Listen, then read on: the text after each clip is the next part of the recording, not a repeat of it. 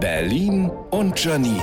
Die spitzeste Zunge der Stadt. Wissen Sie, ich denke, die Erde ist ein wundervoller Ort, wenn nur der Mensch nicht wäre. Der Mensch ist wie ein besoffener, pöbelnder Idiot, der eine wundervolle Party crasht. Im Moment sind mir Menschen besonders unerträglich und das führt dazu, dass ich keine Nachrichten mehr gucken oder lesen kann. Es ist viel zu viel. Zu viele Kriege, zu viele Katastrophen, Rechtsextremismus, Gewalt. An manchen Tagen denke ich einfach nur, ich halte das alles nicht mehr aus.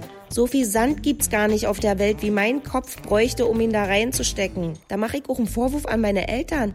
Die hätten mich einfach mit drei Jahren seelenruhig spielend im Sandkasten sitzen lassen müssen. Was waren das noch für Zeiten, als wir uns über Nachrichten aufgeregt haben wie die Einführung der Kassenbonpflicht oder darüber, dass Capri-Sonne jetzt Capri-Sun heißt. Ja, die Welt war noch nie ein Ponyhof, aber mittlerweile gleicht sie einer Pferdeschlachtanlage. Apropos, haben Sie gehört, dass letztens ein Pferd auf einer Koppel einfach so abgestorben... Oh, stopp! Ich muss mich gedanklich in den Sandkasten zurückziehen. Mm, mit einer Capri-Sonne. Sorry, Capri-Sun. Was ist das eigentlich für ein bekloppter Name?